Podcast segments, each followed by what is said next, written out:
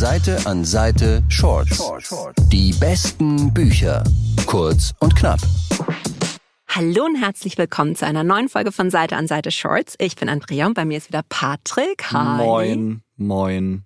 Mir wurde heute gesagt, dass es in München seltsam ist, wo wir aufzeichnen, Moin zu sagen. Ein Hamburger Kollege kam und hat sich beschwert, dass die Leute ihn komisch anschauen, wenn man Moin hier sagt. Ich möchte das jetzt etablieren, dass man auch ein bisschen weltoffener ist, auch bei uns im tiefen Bayern, Mhm. für andere Begrüßungsformen. Also Moin. Moin. Weißt du eigentlich, was Moin heißt? Nein. Aha. Also ich hier wieder. Okay, Seite an Seite Bildungsauftrag. Was heißt Moin? Moin heißt schön. Also Moin Moin heißt dann schön schön. Und deswegen sage ich immer Moinstens. Wie lustig. Ja, schau. Wieder was gelernt. Wieder was gelernt. Folge hat sich schon wieder gelohnt. Gut, dann. Nein. Das war's. Nein, es, es, es geht noch weiter. Worum geht's denn heute?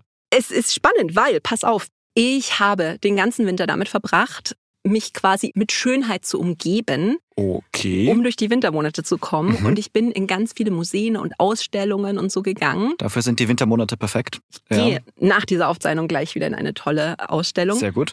Und dann ist mir aufgefallen, dass dieses Frühjahr ganz viele Bücher rauskommen, die mit Kunst in der ein oder anderen Form was zu tun hatten. Mhm. Und willkommen bei einer Themenfolge mit Romanen, in denen Kunst eine wichtige Rolle spielt. Uff, diese Überleitungen. Hui. Ich fange mal an mit Morgen, Morgen und wieder Morgen von Gabrielle Sevin. Das heißt auf Englisch Tomorrow and Tomorrow and Tomorrow. Und es Mhm. ist halt in Amerika komplett durch die Decke gegangen. Und ich muss an der Stelle sagen, ich habe es seit letztem Jahr auf Englisch zu Hause liegen und ich habe mich ewig nicht getraut, es zu lesen, weil dieser Hype einfach so groß war. Also es war äh, Book of the Year vom Time Magazine, von Goodreads, Amazon, Apple. Okay, so Ähm, plattformübergreifend. Denn ich hätte jetzt gefragt, wo war der Hype? Je nachdem kann man so aus verschiedenen Gründen Angst haben. Aber hast, hast du so ein Problem, wenn alle Leute es besprechen, dann hast du ein bisschen, bist du wieder so, okay, so gut kann es wahrscheinlich eigentlich gar nicht sein. Nein. Ja. Ich meine, Jimmy Fallon hat einen Buchclub gegründet, um dieses Buch zu lesen. Okay. Ja, also das ist, wenn dieses Buch einfach überall ist und wenn es jeder einfach großartig findet, ist es dann was für mich? Auf jeden Fall habe ich es dann angefangen und ich kann nur sagen, spring auf, denn der Hypezug ist gerade eingefahren. Jesus. Also ich gehe da komplett mit. Es ist, glaube ich, mein Lieblingsbuch des Frühlings, wenn nicht sogar des Jahres. Worum geht es in diesem Buch, dass die Messlatte so weit oben Es ist? ist einfach so schön. Pass auf, es geht um Sadie und Sam. Aha. Die lernen sich Mitte der 80er Jahre in einem Krankenhaus kennen. Also Sam hatte einen schlimmen Unfall und äh, Sadies Schwester hat Krebs und dadurch hängen sie halt wochenlang so aufeinander und haben eigentlich nicht viel zu tun. Und das Einzige, was sie immer machen, ist halt zusammen Nintendo zocken. Ja. Dann verlieren sie sich erstmal komplett aus den Augen und zehn Jahre später treffen sie sich wieder. Da studieren die beiden und Sadie hat tatsächlich auch einen Kurs belegt, wo sie so Computerspieldesign lernt. Also Mhm. sie hat auch so ein paar, zwei kleine Spiele, so einfache Spiele gemacht, was man halt so in den In 90er den, Jahren ich wollte auch machen sagen, in den kann. 90ern. Ja, ja. Mhm. Und ähm, trifft Sam wieder, gibt ihm auch eins von ihren Spielen, dass er das mal durchzockt und er macht das und ihm ist sofort klar, das ist die Frau, mit der ich Computerspiele machen möchte. Oh. Romance isn't dead. Na, es ist, es ist komplizierter als das, weil wir verfolgen sie halt dann so über die, über die folgenden Jahre und sie, sie igeln sich wirklich so zusammen ein. Mhm. Sie nehmen noch Sams Mitbewohner mit an Bord und äh, fangen an, eben ein Spiel zu konzipieren und zu programmieren. Und dieses Spiel wird tatsächlich ein Welterfolg. Okay. Also es ist. Sie haben Tetris gebaut. Nein. Ich glaube, es ist eher wie so ein Point-and-Click-Adventure mehr. Okay. Aber es ist einfach, es wird so ein richtiger Spieleklassiker im Lauf der Jahre. Es Mhm. ist wirklich so Ausgangspunkt für ganz viele andere Spiele und Spielideen. Und die beiden starten halt voll durch. Sie gründen eine Firma, sie wollen weiter zusammen Spiele entwickeln. Aber es stellt sich halt dann natürlich auch einiges ein, was halt in der Anfangszeit noch nicht so da war. Also was ist, wenn sich einer in den Vordergrund drängt?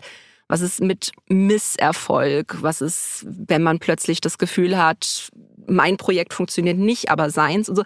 Und wie sie halt sich eigentlich richtig, richtig lieb haben, Ja. platonische, aber sehr, sehr innige Art und Weise.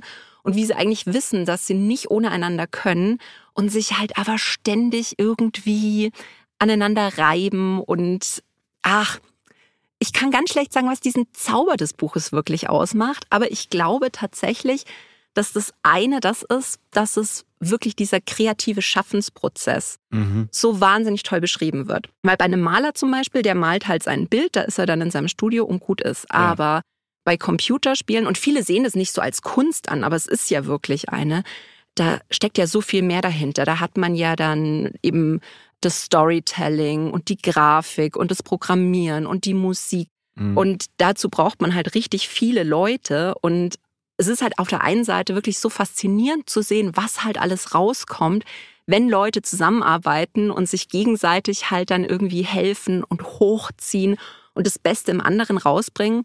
Und auf der anderen Seite natürlich diese, diese kompletten Reibereien. ja. Also ich glaube, jeder, der auch in einem kreativen Beruf äh, arbeitet, der weiß, mit welcher Vision er in ein Projekt startet und was dann am Schluss noch von dieser Vision übrig ist. Ja.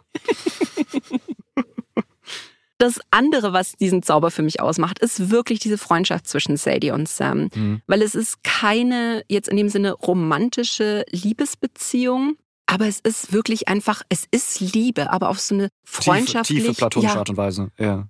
ich musste so ein bisschen an Loveless von Alice Oseman denken, wo es ja, wo ja die Protagonistin Ace ist.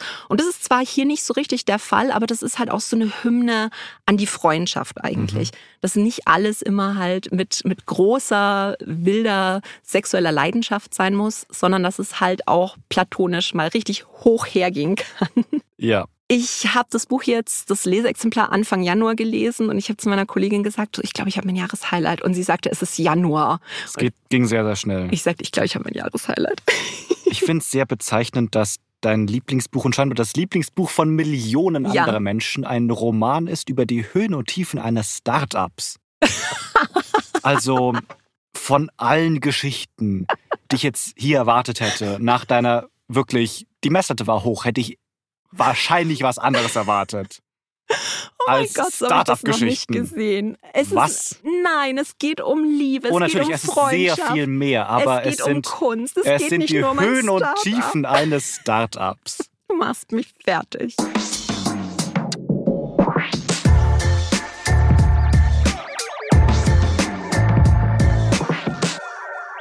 So, das nächste Buch ist was ganz Schönes Literarisches und Mhm. zwar Mary und Claire von Markus Orts. Okay. Ich fange gleich mal an mit einer unpopular Opinion. Ja. Und zwar Frankenstein. Fand ich jetzt nicht schlecht. Ich habe jetzt schon Angst, wo das endet. Ich Aber aber ich fand diese Entstehungsgeschichte immer tausendmal interessanter als den Roman an sich. mhm. Also auch auf die Gefallen, dass mich jemand steinigen will, aber diese Geschichte ist so interessant. ja, Also wo sich Mary Shelley eben mit Percy Bysshe Shelley, ihrem äh, dann Ehemann und Ja. Lord Byron und noch so ein paar anderen in so einer Villa am Genfer See verschanzt hatten. Es war das Jahr ohne Sommer 1816. Diese Gewitterstürme. Sie hauen sich das Laudanum rein und fangen an, Geistergeschichten zu schreiben. ja. Wie man das als guter Künstler halt so macht. Ich finde es einfach eine wahnsinnig tolle Entstehungsgeschichte. Voll. Ja. Und ich habe tatsächlich schon einige Bücher gelesen, die es darüber gibt. Und jetzt gibt's eben Mary und Claire. Und das Spannende ist, dass es da in erster Linie gar nicht so um Mary Shelley geht, sondern um Claire Clement, Mhm. ihre Stiefschwester. Die war nämlich bei den ganzen Sachen auch mit dabei. Und die war auch die Geliebte von Percy Bysshe Shelley, also von ihrem Schwager Ja. und von Lord Byron. Oh Gott, ist das, ist das kompliziert. Ja, also so wirklich Aha. wirklich wild. Äh, also während äh, ihre Schwester quasi äh, Frankenstein geschrieben hat, hat sie ein Kind von Lord Byron bekommen. Mhm. Also es war wirklich so eine komplett verrückte Zeit. Und ich fand es einfach so bewegend, weil das halt wirklich von einer Frau handelt, die in dieser Zeit versucht, ihren Weg zu gehen und auch aus diesen gesellschaftlichen Zwängen auszubrechen. Es ist halt wahnsinnig literarisch, wahnsinnig schön. Also es hat mich so ein bisschen ja an vielleicht Till von Daniel Kehlmann erinnert. Mhm. Auf jeden Fall aber an äh, Fräulein Nettes kurzer Sommer von Karen Duwe. Ja. Das spielt nämlich im gleichen ja. Jahr. Und ich hatte am Schluss sogar Tränen in den Augen. Also es war Ah. so ein tolles, schönes Buch. Okay. Wahnsinnig tolle Sprache. Mhm. Also auch eine ganz große Empfehlung. Nachdem das Buch modern ist, wie historisch ist die Sprache? Die ist relativ modern eigentlich, Okay. aber also wirklich unfassbar poetisch und schön. Du fühlst dich trotzdem noch irgendwie in der Zeit. Ja. Ja. Weißt du, was Frankenstein mit Feminismus zu tun hat? Fangfrage. Ich weiß, dass Mary Shelleys Mutter Yes. Ah, Ja, sehr gut. Also ja, eine, eine ja. Streitschrift für den Feminismus geschrieben hat. Ähm, hieß auch Mary, äh, Nachname. Wollstonecraft. Yes! Ja. Uh, so gut. Äh, eine der bedeutendsten Philosophinnen des Feminismus Mhm. im 18. Jahrhundert. Die ist kurz nach äh, Mary Shelleys Geburt gestorben. Elf Tage danach? Darum geht's auch in dem Buch.